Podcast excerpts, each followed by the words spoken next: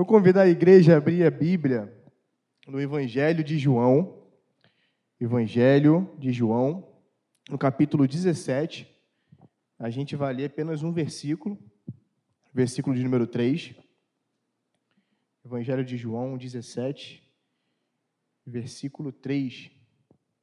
A gente vai falar hoje sobre o conhecimento de Deus. Conhecer a Deus. O que, que envolve isso? Como, qual é a maneira de conhecermos a Deus? Será que é apenas saber? Será que é algo mais? Será que não é nenhum dos dois? Amém, meus irmãos? Todos acharam? Diz assim a palavra do Senhor: E a vida eterna é esta, que conheçam a Ti, o único Deus verdadeiro, e a Jesus Cristo que enviaste. Feche os olhos. Senhor, nosso Deus e nosso Pai, queremos te agradecer mais uma vez por estarmos aqui na tua casa, prestes a refletir e meditar na tua palavra, Senhor, a aprendermos mais de ti, Senhor. Que você derrame graça sobre as nossas vidas para compreendermos, Senhor, e colocarmos em prática. Use esse pobre pecador, Senhor, para transmitir a tua mensagem. Que diminua eu, o Senhor cresça, e que venhamos sair daqui transformados, cheios do teu Espírito Santo para a honra e glória do teu nome. É o que nós te pedimos e te agradecemos. Em nome de Jesus. Amém. Amém, meus irmãos. Meus irmãos, a pergunta dessa mensagem, né, principal, é, é a seguinte: nós realmente conhecemos a Deus? É isso mesmo. Será que nós, cristãos, servos de Deus, salvos pela graça, pela misericórdia, por meio da fé, que estamos aqui na igreja, domingo, quinta-feira, estamos evangelizando. Será que nós conhecemos a Deus?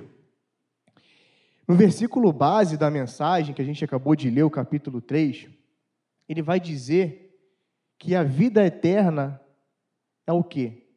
Conhecer a Ti, o único Deus. A vida eterna consiste em conhecer a Deus e conhecer ao Seu Filho Jesus Cristo.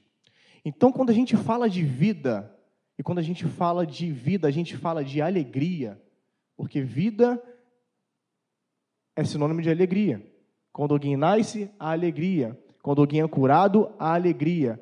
Saúde é alegria, ou seja, vida é alegria. E se a gente parar para refletir com calma, qual é o maior objetivo da vida do ser humano? Glorificar a Deus é o maior objetivo da vida do ser humano. Olha aqui que Romanos 11, 36 vai dizer: Porque dele e por meio dele e para ele são todas as coisas. A ele seja a glória para sempre. Amém. Mas é aqui que a gente chega no ponto-chave, logo de início da mensagem. Glorificar significa cobrir de glória, de louvor, gloriar, exaltar. Glorificar um herói, a gente vai homenagear um herói, alguém que fez um bem para as pessoas, alguém que fez um bem específico para um grupo ou para uma sociedade. Ou seja, a gente vai gloriar essa pessoa, a gente vai adorar essa pessoa, não no sentido de adorar Deus, mas no sentido de dar elogios, exaltar as qualidades dessa pessoa. Por exemplo, se a gente chega para alguém e fala assim: vamos homenagear Fulano, aí outra pessoa olha para a gente e fala assim: homenagear Fulano? Mas por que eu vou homenagear ele? Aí outra pessoa responde: Você não sabia? Não, não sabia não. Mas ele foi o responsável por trazer todas essas cadeiras aqui para dentro do templo. Uma pessoa, esse fulano, foi responsável por trazer todas essas cadeiras aqui para dentro, para que a gente estivesse cultuando a Deus esta noite. Aí outra pessoa assim: ah, é? Ele fez isso? Caramba, que legal, então vamos homenagear ele. Ele merece. Ou seja, meus irmãos, a gente pode perceber que quando a gente fala de conhecimento, o que está implícito? Alegria. Ou seja, a pessoa que fez algo para alguém, ela é digna de homenagem. E como nós vamos homenagear essa pessoa que é digna de homenagem? Conhecendo o que ela fez. Essa pessoa, quando ela recebeu essa pergunta, ela falou assim: vamos homenagear Fulano. Ela falou assim: homenagear para quê? Mas depois que a outra pessoa do exemplo falou assim: não, porque ele fez isso, isso e aquilo. Ou seja, a pessoa, ah, sim, agora eu vou homenagear. O que aconteceu ali? Essa pessoa precisou conhecer. Ela precisou conhecer um feito para que ela pudesse homenagear, para que ela pudesse gloriar. Ou seja, o nosso maior objetivo, o maior objetivo da vida do servo de Deus, da vida de todo cristão, é glorificar a Deus e se alegrar nele para sempre. Às vezes a gente pensa que o nosso maior objetivo é evangelizar. Não estou dizendo que a gente não vai evangelizar, mas quando a gente evangeliza, primeiramente a gente está glorificando a Deus. Através da nossa fidelidade, nós vamos influenciar. A Bíblia fala assim: a Bíblia não fala assim, sejam influentes. A Bíblia não fala isso. A Bíblia fala assim, sejam fiéis. Mateus 5,16, Jesus fala isso, porque através da nossa fidelidade, nós vamos influenciar pessoas. E para que sejamos fiéis a Deus, precisamos conhecer, precisamos estar num relacionamento com Deus. E se a gente parar para pensar, a nossa vida está totalmente fundamentada em conhecimento. Por exemplo, um recém-nascido. Quando um bebê nasce, ele conhece alguma coisa? Não. Mas a vida dele se resume em quê? Em aprender. A vida dele se resume em conhecer. A cada dia, a cada minuto que passa, ele vai conhecendo. Ele conhece quem é sua mãe, ele conhece quem é o seu pai, ele vai conhecer que ele tem um dedo para lhe chupar, ele vai conhecer que quando ele tiver com fome, ele vai chorar, ou seja, tudo isso ele vai aprendendo com o quê? Com conhecimento, com sabedoria. O bebê ele não sabe das coisas, mas à medida do tempo, ao longo de sua vida, ele vai aprendendo com base no conhecimento. Outro exemplo, vou dar um exemplo aqui do meu filho, Bernardo. Vocês conhecem, sabem que o Bernardo é uma bênção, né? Ele é calminho, né? Calminho a beça, né? Né, evangelista? Meu filho, a gente mora, a gente mora numa pequena descida, né? A minha rua não é uma ladeira, mas é uma, é uma rua assim que não é reta. E quando ele era mais novinho, ele caiu feio quando ele estava correndo em direção à descida. Eu falei para ele, filho, não pode correr em direção à descida. Corre subindo. Porque se você correr em direção à descida, você vai cair. Ele me deu ouvido? Não me deu. Aí, quando ele correu para a descida, ele caiu. Aí eu cheguei para ele, está vendo, filho? Claro que eu consolei ele primeiro, fiz carinho, dei beijinho, tá bom? Mas depois eu conversei com ele, está vendo, filho? Papai falou o quê? Que não pode correr para a descida. E você correu para a descida. Que aconteceu com você? Caiu e se machucou. Ou seja, mas o que a gente viu nesses dois exemplos, meus irmãos, é que a gente precisa conhecer. É que a gente precisa conhecer. Mas será que é só isso? Será que é só saber sobre alguma coisa? Será que conhecimento é definido por simplesmente saber algumas informações? Será que o bebê recém-nascido que a gente acabou de ver, ele só conheceu que ele recebeu informações? Será que o Bernardo, ele só não correu mais para a descida porque ele, ele escutou o que eu falei? A gente vai ver que não. Sabe por quê? Porque o conhecimento, ele envolve experiência. O conhecimento é muito mais do que a gente saber algo sobre alguma coisa. O Bernardo, se fosse assim, o Bernardo ia saber. Quando eu falei para ele, filho, não pode correr. Mas ele, ele, ele, ele não continuou correndo? Ele não continuou correndo para baixo? Ele só aprendeu depois que o quê? Que ele caiu. Depois que ele experimentou. De, depois que ele teve um contato direto com o solo, com o solo que não é liso, um solo que está cheio de defeito, um solo que trouxe dor para ele, ele aprendeu.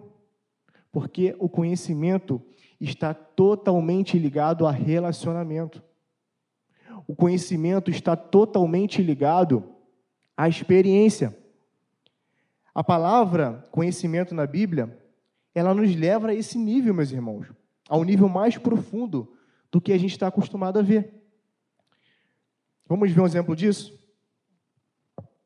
Juízes, é, ele vai contar um, uma história, né? Abram lá em Juízes, capítulo 2, por gentileza. Versículo 10. Juízes, capítulo 2, versículo 10. Antes da gente ler, eu vou contextualizar os irmãos. Contexto de Juízes, ele ele estava numa época entre a entrada na Terra Prometida e um período pré-monarquia. O que significa isso? Ainda não havia rei em Israel. O povo de Israel estava vivendo sem um rei, sem alguém para governar, sem alguém para decidir em nome de Deus, né? E a gente lendo o livro de Juízes, a gente pode perceber, o seminarista, uma bagunça total aquele povo de Deus. Era o povo de Deus, mas eles estavam numa bagunça total. E logo no versículo 10, a gente vai saber isso. Mas a gente vai ver, a gente vai ler até o versículo 23, só para a gente ficar um pouquinho mais por dentro do contexto, para a gente dar o prosseguimento à mensagem. Olha que o capítulo 10 vai dizer: Depois que toda aquela geração foi reunida a seus pais, ou seja, morreram, surgiu outra geração que não conhecia o Senhor nem o que ele havia feito por Israel. Então os israelitas fizeram o que era mal aos olhos do Senhor e cultuaram aos Balaíns. Abandonaram o Senhor, Deus de seus pais, que os havia tirado da terra do Egito. Seguiram os deuses dos povos ao redor e os adoraram. Assim, provocaram a ira do Senhor, abandonando-o e cultuando Baal e Astarote. Por isso, a ira do Senhor se acendeu contra Israel e ele os entregou nas mãos de saqueadores que os roubaram. Ele os entregou nas mãos dos inimigos ao redor, aos quais não puderam mais resistir. Por onde quer que saíssem, a mão do Senhor era contra eles para derrotá-los, conforme o Senhor havia advertido e jurado. Eles estavam em grande aflição, mas o Senhor levantou juízes que os livraram das mãos dos saqueadores. Entretanto, não deram ouvido nem os seus juízes, pois se prostituíram com outros deuses e logo os adoraram. Logo se desviaram do caminho em que seus pais haviam andado em obediência aos mandamentos do Senhor. Não seguiram o exemplo deles. Quando o Senhor levantava um juiz, ficava ao lado dele e livrava os israelitas das mãos dos seus inimigos durante toda a vida daquele juiz. O Senhor tinha compaixão deles em razão do seu gemido, por causa dos que oprimiam e o afligiram. Vamos parar aqui no 19, para a gente poder depois ler o, 20, o 21, no versículo 25. Ou seja, o povo de Israel, naquele momento, não tinha um rei. Não tinha alguém para falar assim: conheçam a Deus. E quando a gente entra no contexto da história de juízes, a gente vai perceber que era um povo errante. Era um povo que estava na prática da idolatria. Era um povo que estava desobedecendo a Deus. Era um povo que não conhecia Deus. Mas eles não conheciam. Será que eles não conheciam de ouvir falar? Sim, a gente pode presumir que sim. Porque eles eram filhos, eram descendências. Em algum momento da vida deles, eles, eles perceberam, eles ouviram falar que existia um Deus que livrou o povo de Israel das mãos e do cativeiro do Egito.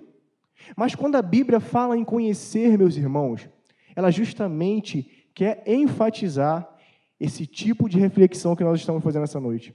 Que conhecer é mais profundo do que saber meramente verdades e fatos sobre alguma coisa. Ou seja, pastor Carlos chegou aqui ano passado, no início do ano. Eu não o conhecia. Mas, ao mesmo tempo, eu o conhecia, porque eu ouvi falar sobre ele.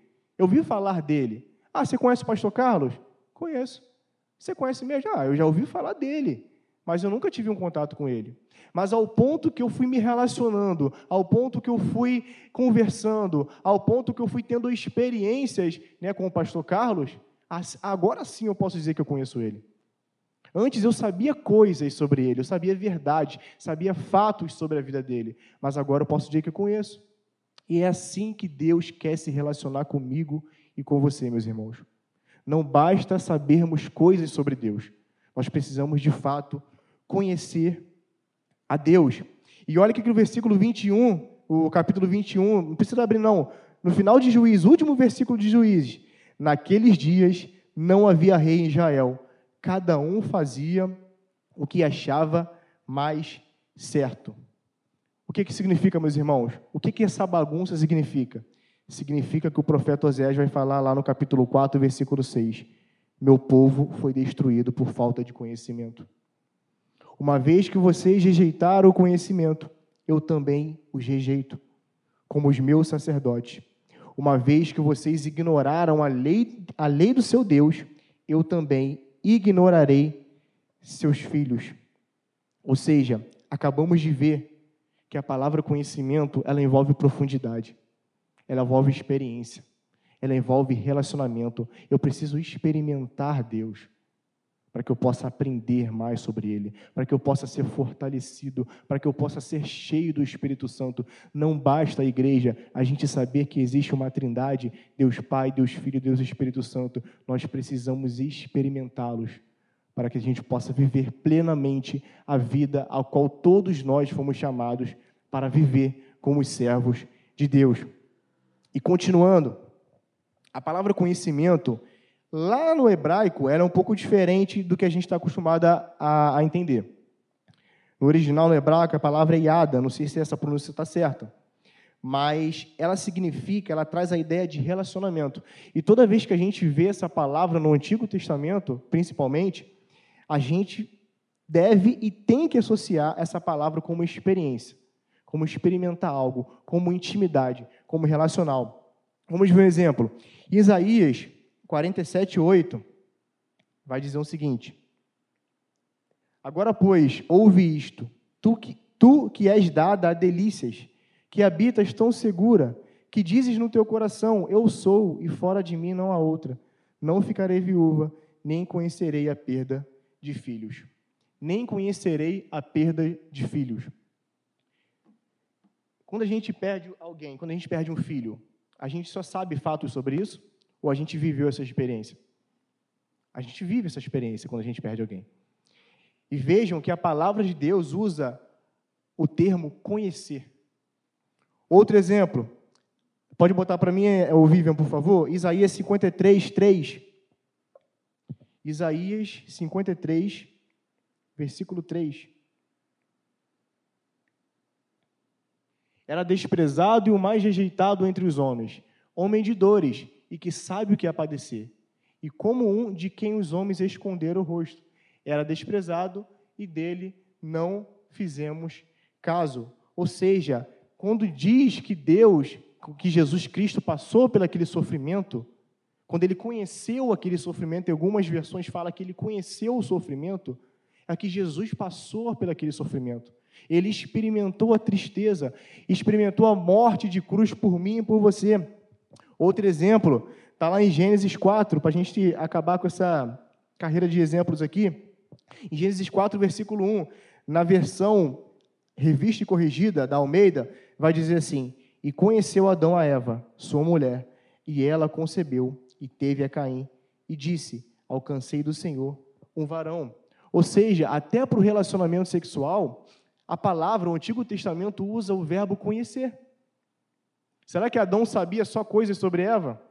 Não, eles tiveram relação. A Bíblia diz que eles se conheceram. E quando a Bíblia fala isso, meus irmãos, conhecer é algo muito mais profundo. É algo muito mais profundo do que a gente possa imaginar, do que a gente ouviu. E quando essa palavra é usada de maneira errada, a gente cai em erros. Como a igreja primitiva caiu lá no início. O próprio evangelista João, ele teve, ele testemunhou uma, algumas heresias, e uma das mais conhecidas era o gnosticismo. Os irmãos já ouviram falar do gnosticismo? O que, que era o gnosticismo? Era um grupo de pessoas que estavam pregando o quê? A salvação é pelo conhecimento. Aí você para para pensar, caramba, realmente, eu conheço a Deus, eu sei das coisas que Ele fez por mim, mas será que é só isso? Que, que eles pregavam, meus irmãos? Que só basta você entender verdade sobre Cristo, verdade sobre Deus, verdade sobre a salvação. Eu conheço que Jesus é o Filho de Deus, eu conheço que Deus é o Criador de todas as coisas, e isso basta. Ou seja, não preciso me relacionar. O fato de eu conhecer é que minha mente já foi aberta, então eu sou salvo. Mas não, a Bíblia vai além disso. Então, quando a gente entende de fato o que significa conhecer e olha para essa história que a gente acabou de ver de juízes, a gente vai ver que por falta de conhecimento, ou seja, de um relacionamento pessoal com Deus, o povo estava num círculo vicioso. Quando a gente olha para juízes, percebam só quando vocês fizerem a leitura. O que, que vai acontecer? O povo pecava contra Deus. A ira de Deus se acendia contra o povo. Depois disso, eles saíam para a guerra e perdiam, porque Deus não estava mais com eles. Depois disso, o povo se angustiava, ficava triste, clamava a Deus. Depois, o Senhor, com sua misericórdia, ouvia e mandava um libertador, mandava um juiz. Depois que ele mandava um juiz, resolvia aquela bagunça, a paz reinava. Mas depois, sabe o que eles faziam? Se rebelavam de novo. O povo de Israel, naquele momento, naquele período, teve 15 juízes. Ou seja, eles tiveram 15 líderes que fizeram a nação se levantar por um momento, mas isso não foi o suficiente. Por quê? Porque aquele povo não conhecia ao Senhor.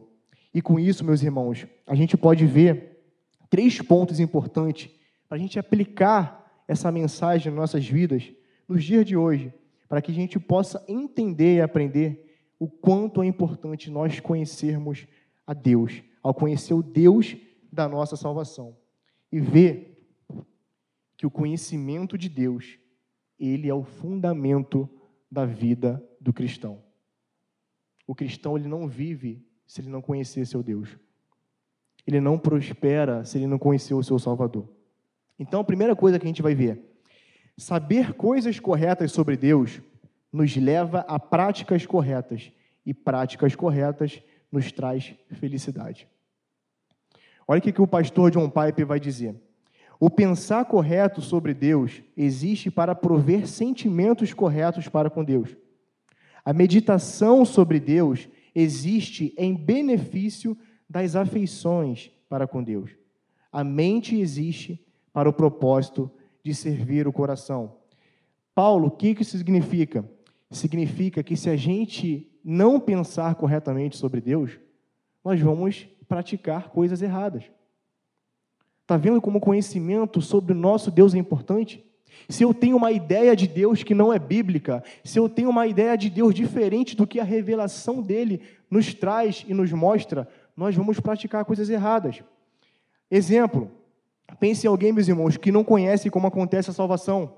Ou seja, que a salvação é pela graça, por meio da fé e não pelas obras. O que, que essa pessoa vai pensar? Eu tenho que fazer isso, isso isso para conquistar a salvação mas ela não entende. Por quê? Porque ela pensa errado sobre Deus.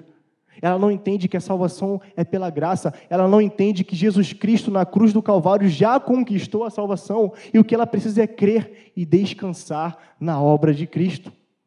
Enquanto essa pessoa não entender isso corretamente, enquanto ela não conhecer, enquanto ela não viver, enquanto ela não experimentar essa graça imerecida, que nós não merecemos essa graça, ela vai pensar que ela precisa trabalhar, trabalhar, trabalhar, e qualquer erro, qualquer pecado que às vezes ela cometer, ela vai pensar: acabou tudo.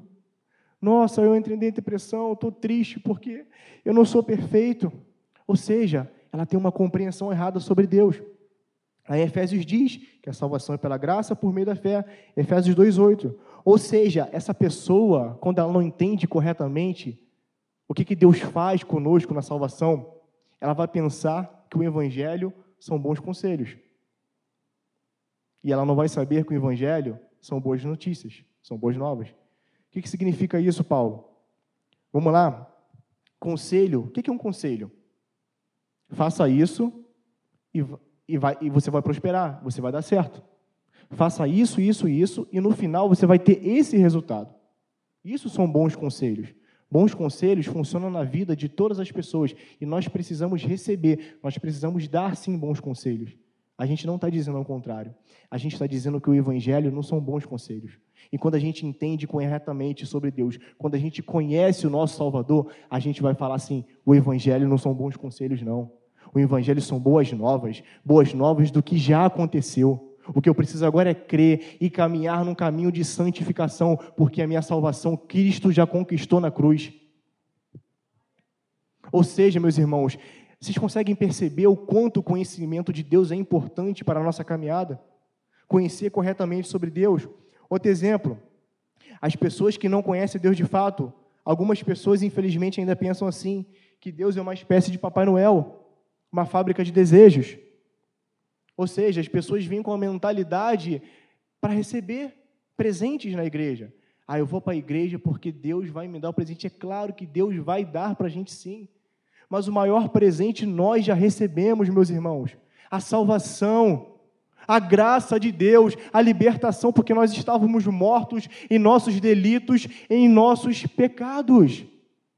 E se Deus, a partir de então, a partir do momento que Ele nos salvou, se Ele não desse mais nenhuma bênção, nenhum presente, até assim nós estaríamos no lucro. Ou seja, quando a pessoa não tem conhecimento correto sobre Deus, ela vai requerer de Deus aquilo que Deus não prometeu. Que Deus tem que realizar todos os nossos sonhos. Não. Deus não tem que realizar nossos, todos os nossos sonhos. Só se nossos sonhos estiverem de acordo com a vontade dEle. Então é preciso conhecer Deus para que a gente possa entender corretamente Ele. Outro exemplo, conhecer a Deus nos faz enxergar que o mundo não gira em torno de nós. Pelo contrário, conhecer a Deus nos fará ver a nossa miséria e fazer um coro com o apóstolo Paulo lá em Romanos 7, quando ele fala: Miserável, miserável homem que sou. Conhecer a Deus vai mostrar para a gente a nossa insuficiência. A gente olha para a Bíblia e quando a gente conhece a Deus, porque Deus, nós somos a imagem e semelhança de Deus. E Jesus Cristo é nosso exemplo. Jesus Cristo é Deus. E quando a gente olha para Ele e fala assim: caramba, eu não sou como Jesus. Como eu preciso mudar? Miserável homem que sou. Quem me livrará do corpo desta morte? Ou seja, a gente vai entender que nós não somos o centro. Jesus é o centro de tudo. Ele é o autor da nossa vida. Ele é o dono de tudo. Ele é o protagonista. E nós somos salvos por Ele. Outro exemplo, meus irmãos. Conhecer a Deus nos faz enxergar a ira de Deus. É isso mesmo. Quando a gente tem uma compreensão correta de Deus, a gente vai ver na Sua palavra a manifestação da Sua ira. Abre lá em Salmos 7, 7 não, isso, 7, versículo 11 e 12. Salmos 7, Salmos capítulo 7, versículo 11 e 12. Deus é um juiz justo, um Deus que manifesta indignação, em algumas outras traduções, sua ira, manifesta sua ira todos os dias. Se o homem não se arrepender, Deus afiará a sua espada. Seu arco já está armado e está pronto. Ou seja, meus irmãos, quando a gente conhece, quando a gente experimenta, quando a gente se relaciona, a gente conhece a ira de Deus através de Sua palavra. E o que, que significa isso? Ver que o Evangelho ele começa com uma má notícia. Ah, que isso, Paulo? O que você está falando? Está ficando doido? Má notícia? É. Porque para vir uma boa notícia, a gente precisa estar numa situação ruim. Para que a gente possa se alegrar. E sabe qual é a má notícia do Evangelho? Deus é bom e justo. A má notícia é que Deus é bom e justo é. Sabe por quê? Porque para quem não está em Cristo, o fato de existir um Deus que é bom e o fato de existir um Deus que é justo, isso é uma má notícia. Porque um Deus que é bom e que é justo, ele vai fazer justiça, conforme o Salmo 7 falou. Mas para aqueles que estão em Cristo, e quando a gente conhece isso, a gente não vai olhar para a justiça de Deus e ficar com medo. Porque a palavra de Deus, lá em 1 João capítulo 4, versículo 16, vai dizer que o amor lança fora o medo. E quando nós conhecemos a ira de Deus, nós falamos, não tem jeito para mim, não tem mais solução, mas depois, automaticamente, a gente conhece o amor de Deus e que com o amor de fala, filho, eu te perdoo. Vinde a mim, meu filho, se arrependa dos seus pecados, eu tenho lugar, eu tenho uma morada para você. Eu sou um Deus de amor. Quando a gente olha para os atributos de Deus, ou seja, para as qualidades de Deus, justiça, onipotência, onipresença, onisciência, amor, todos os atributos de Deus, eles são, eles têm, na verdade, o mesmo peso. A justiça não é menor que o amor, então a gente nunca pode pensar que Deus vai deixar passar o ímpio sem descarregar a sua ira, sem fazer justiça. Mas quando a gente olha para a cruz, meu irmão, meus irmãos, tanto a justiça de Deus quanto o amor de Deus estão lá. O que nós precisamos é crer, e quando nós conhecemos a ira de Deus, nós nos angustiamos, mas depois que nós conhecemos esse amor sacrificial, esse amor que excede todo entendimento, nós recebemos essa paz maravilhosa, a gente entende, nossa, que Deus maravilhoso. Mas se a gente caminhar, meus irmãos, numa estrada que a gente que nos falta conhecimento, a gente não vai descansar. A gente não vai se consolar nessas palavras, a gente não vai se consolar nessas verdades, ou seja, é preciso conhecer a Deus, meus irmãos. É preciso buscar, é preciso orar, é preciso ler, meditar na palavra de Deus, porque só a palavra de Deus vai nos fazer conhecer o nosso Deus maravilhoso. Portanto, a alegria em nossas vidas, ela consiste nisso que a gente acabou de falar, conhecer corretamente a Deus. E Salmos 1, versículo 1 e 2 vai dizer: Como é feliz, como é feliz aquele que não segue o conselho dos ímpios, não imita a conduta dos pecadores, nem se assenta na roda dos, dos escarnecedores. Ao contrário, sua satisfação está na lei do Senhor e nela medita de dia e de noite. Conhecer a Deus nos dá felicidade, nos traz alegria. Conhecer a Deus nos tira do desespero, nos tira da angústia, nos tira da depressão, nos tira da ansiedade.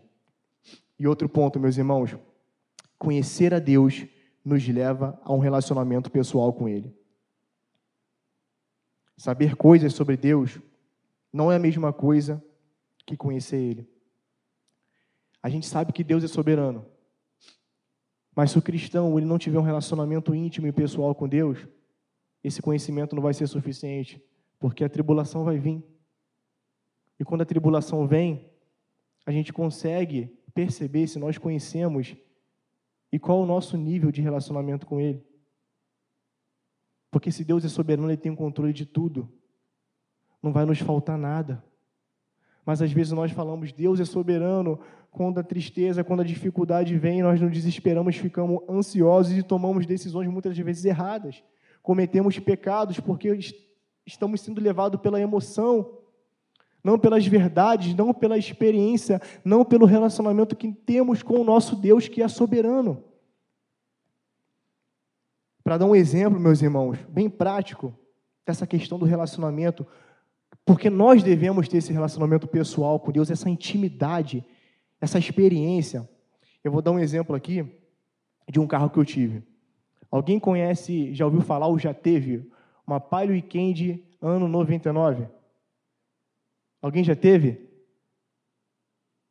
Kleber falou que é ruim? Só o Kleber, só o Kleber experimentou essa desgraça igual eu? Misericórdia, meus irmãos. Carrinho me ajudou muito, mas que carrinho ruim. Meus irmãos, obrigado, meu irmão. Deus te abençoe, obrigado. Aquele carro, meus irmãos, ele não andava 10 quilômetros sem aquecer. Minha esposa está ali para não me deixar mentir. Ela ainda passou essa prova comigo quando a gente estava namorando ainda. Ar-condicionado quebrado, carro aquecendo.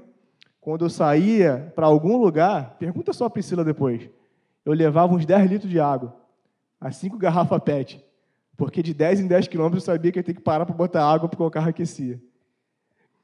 E um certo dia, um amigo meu ele me pediu o, o meu palhozinho emprestado. E geralmente, quando, tipo assim, eu não tenho essa. A minha esposa até briga comigo por causa disso. Eu não tenho tanto cuidado com o carro, mas o normal do, do homem é o quê? Ter muito cuidado com o carro, né? Lava o carro, deixa enceradinho. Se alguém entrar com um pé de barro, ó, limpa esse pé aí antes de entrar no meu carro. E pe pede para um homem para emprestar um carro. O, cara, o camarada vai pensar assim: caramba, o cara pediu meu carro, é meu amigo, mas Pediu meu carro. O que, que esse cara vai fazer com o meu carro? Será que ele vai bater em algum buraco? Mas, pelo contrário, quando esse amigo meu pediu meu carro, sabe o que, que eu fiz? Eu pensei, eu não fiquei preocupado com o carro, não, fiquei preocupado com ele. O carro era muito ruim, meus irmãos.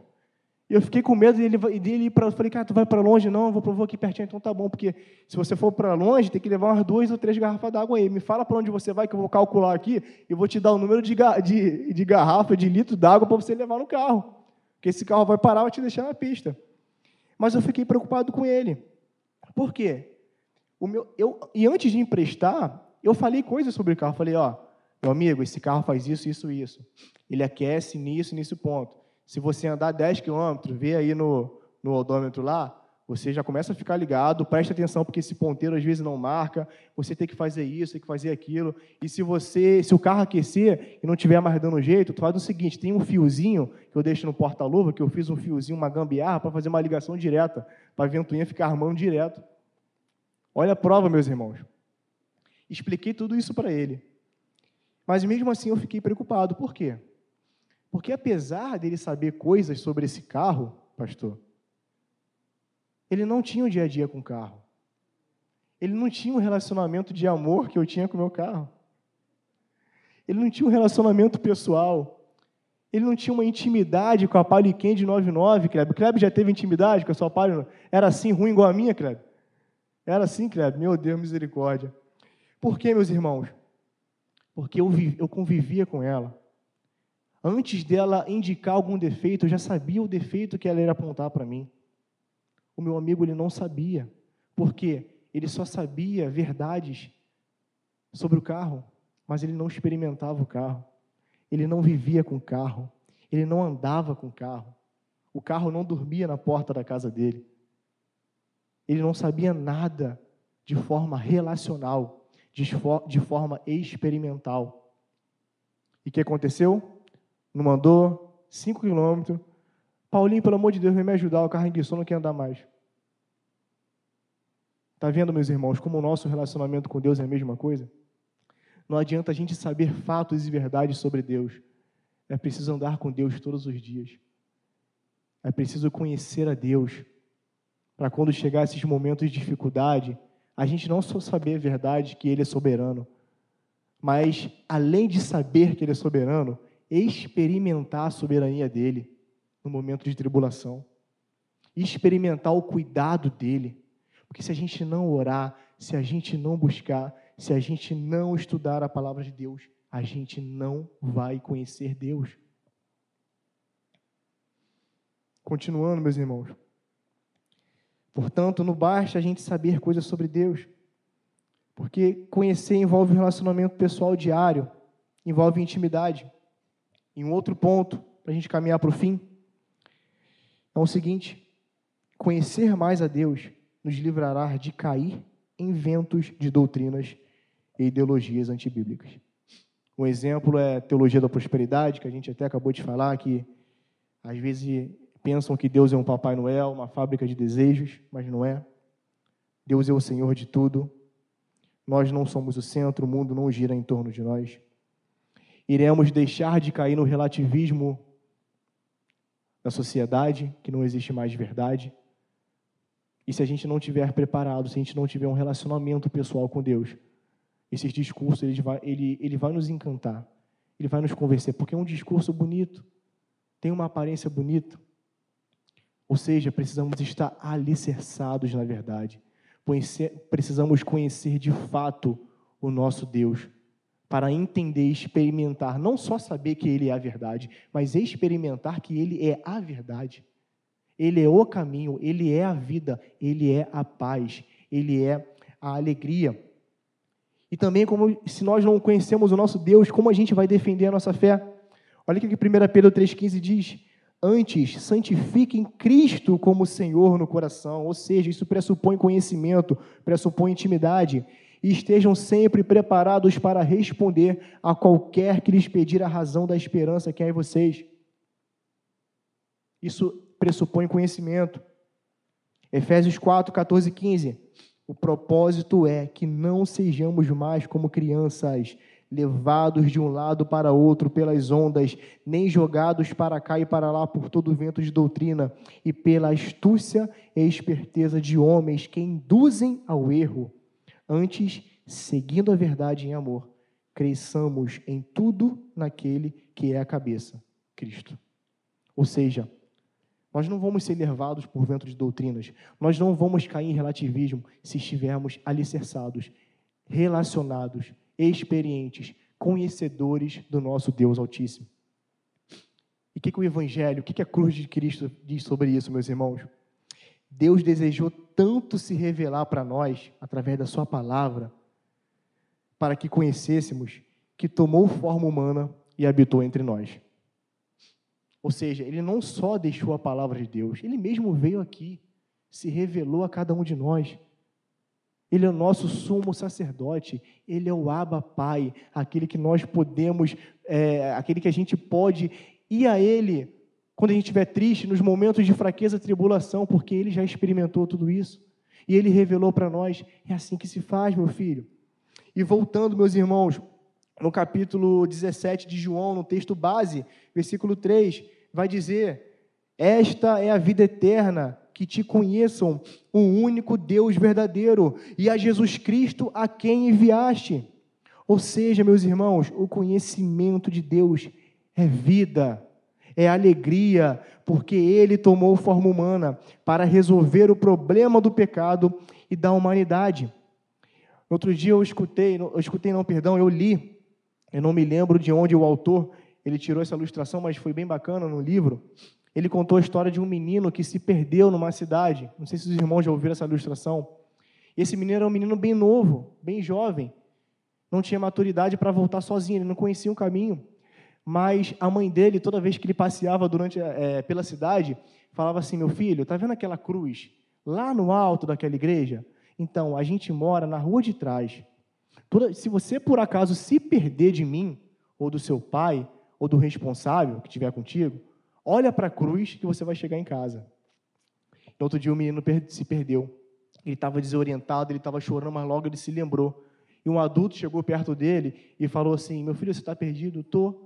Mas onde é sua casa? Eu não sei. Mas eu só sei que o senhor precisa me, é, me ajudar a chegar naquela cruz. Porque quando eu chegar naquela cruz, eu vou chegar em casa.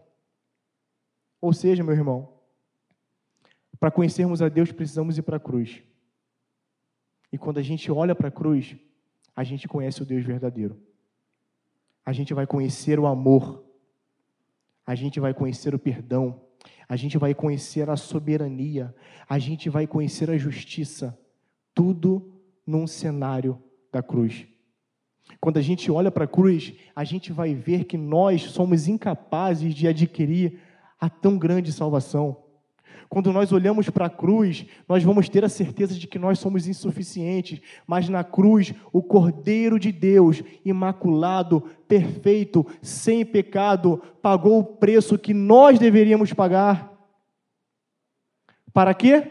Para nos levar para casa, pastor que nós possamos ser como esse menino. A nossa referência precisa ser a cruz. Quando a gente fala de conhecimento de Deus, não tem outro caminho a não ser olhar para Cristo, é o próprio Deus encarnado, através da Sua palavra. Precisamos conhecer o nosso Salvador, meus irmãos. Precisamos nos fortalecer nele, precisamos experimentar o amor dele, experimentar o perdão dele. Porque não adianta a gente falar para uma pessoa que a gente a ama, mas essa pessoa precisa experimentar esse amor de mim para com ela. Porque se ela não falar isso, não é amor. Isso é um conhecimento sem profundidade. E outra coisa, o conhecimento de Deus é alegria. Porque através da obra de Deus na cruz, a obra de Cristo na cruz, nós, nós podemos descansar dos nossos fardos pesados. Jesus, em Mateus 11, 28, diz: Vinde a mim, todos vós que estão cansados e sobrecarregados, que eu vos darei descanso. Quando a gente entende corretamente, quando a gente conhece e se relaciona com Deus, a gente vai perceber: Jesus levou o meu fardo pesado. Ele me deu um fardo leve. Jesus foi para a cruz para que eu não fosse para a cruz. Jesus morreu para que eu não pudesse morrer. Jesus foi o nosso substituto, o nosso representante, e quando ele ganha, nós ganhamos, meus irmãos. Ou seja, precisamos conhecer para que nós possamos descansar. Muitas vezes nós não descansamos por conta disso, porque a gente ainda não experimentou o fardo leve de Cristo. Nós não experimentamos ainda o poder do Evangelho, aquele poder que nos transforma, que envolve todo o nosso ser, que nos liberta dos nossos pecados, nos liberta de um pensamento que eu tenho que fazer para poder merecer algo. Não, nós ganhamos pela graça. E as nossas boas obras, elas vão ser frutos e evidências da nossa salvação. E quando nós pecarmos, a palavra de Deus diz: se arrependam. Jesus é um advogado. Ele é um sumo sacerdote que pode se compadecer das nossas fraquezas. Nós sabemos disso, mas será que nós temos experimentado isso? Ou seja, meus irmãos, precisamos conhecer, a partir de agora, o que a Bíblia diz para nós conhecermos. O que, é que devemos fazer a partir de hoje? Conhecer mais, orar mais, estudar a palavra de Deus a igreja pode ficar de pé, meus irmãos. Eu quero fazer uma oração nesse sentido. O que, que nós devemos fazer a partir de agora? Igreja, o que nós precisamos fazer a partir de agora, depois de tudo isso que o Espírito Santo ministrou em nossos corações? Precisamos conhecer. Quando a gente vai para a autoescola, meus irmãos, a gente sabe tudo de teoria sobre dirigir carro, mas se a gente nunca pegou no carro, a gente aprendeu, mas a gente vai botar a mão num carro, a gente vai ficar perdido porque a gente não experimentou ele. A gente não tinha um relacionamento, mas o amadurecimento vem com dia após dia, a gente pegando o carro dirigindo. E é assim com Deus, meus irmãos. Nós precisamos conhecer, porque o conhecimento traz maturidade, a maturidade traz experiência, e a experiência traz um relacionamento perfeito com Deus. Eu não vou pedir ninguém para vir aqui à frente, mas coloque a mão no seu coração. Aqueles que desejam conhecer mais a Jesus. Aqueles que não estão contentes com isso.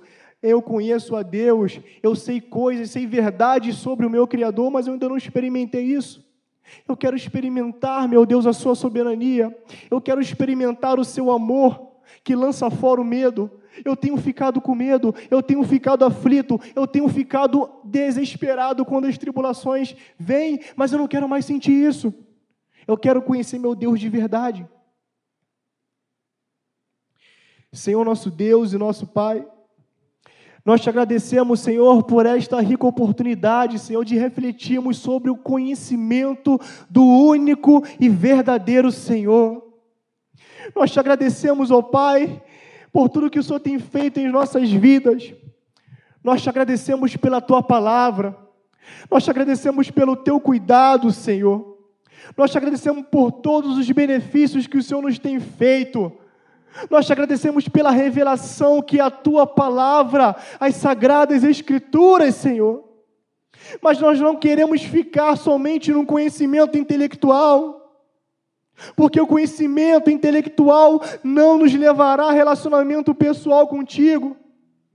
Nós não queremos nos contentar em saber verdades sobre ti, em saber que o Senhor criou os céus e criou a terra, em saber que o Senhor é o Salvador. Nós queremos experimentar em nossa vida diária, Senhor. Nós queremos experimentar mais de Ti, nós queremos conhecer mais de Ti, nós queremos entrar num relacionamento profundo contigo, Pai.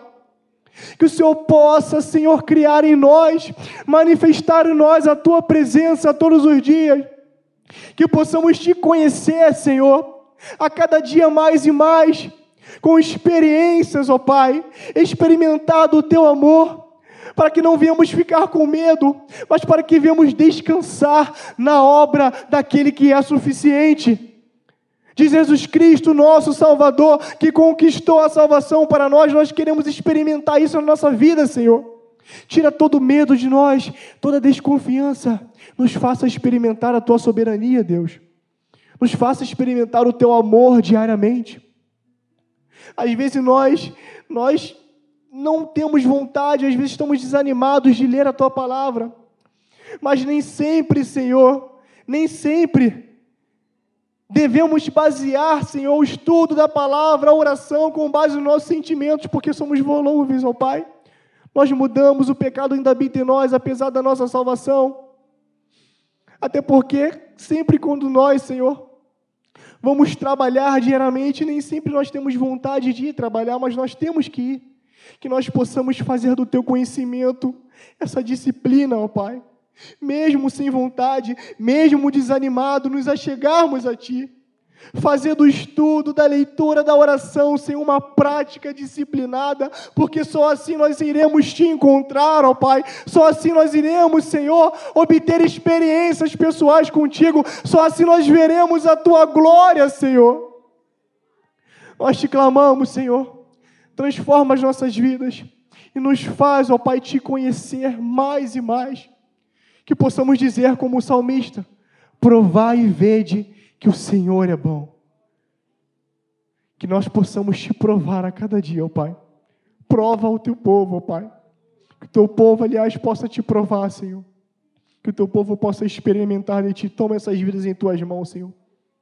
Restaura-nos, Senhor. Santifica-nos para a honra e para a glória do teu nome. Aviva-nos, Senhor. Vivifica os nossos corações, Senhor. Faça-nos descansar em Ti, na Tua obra, em o nome do Senhor e Salvador Jesus Cristo. Amém, Senhor.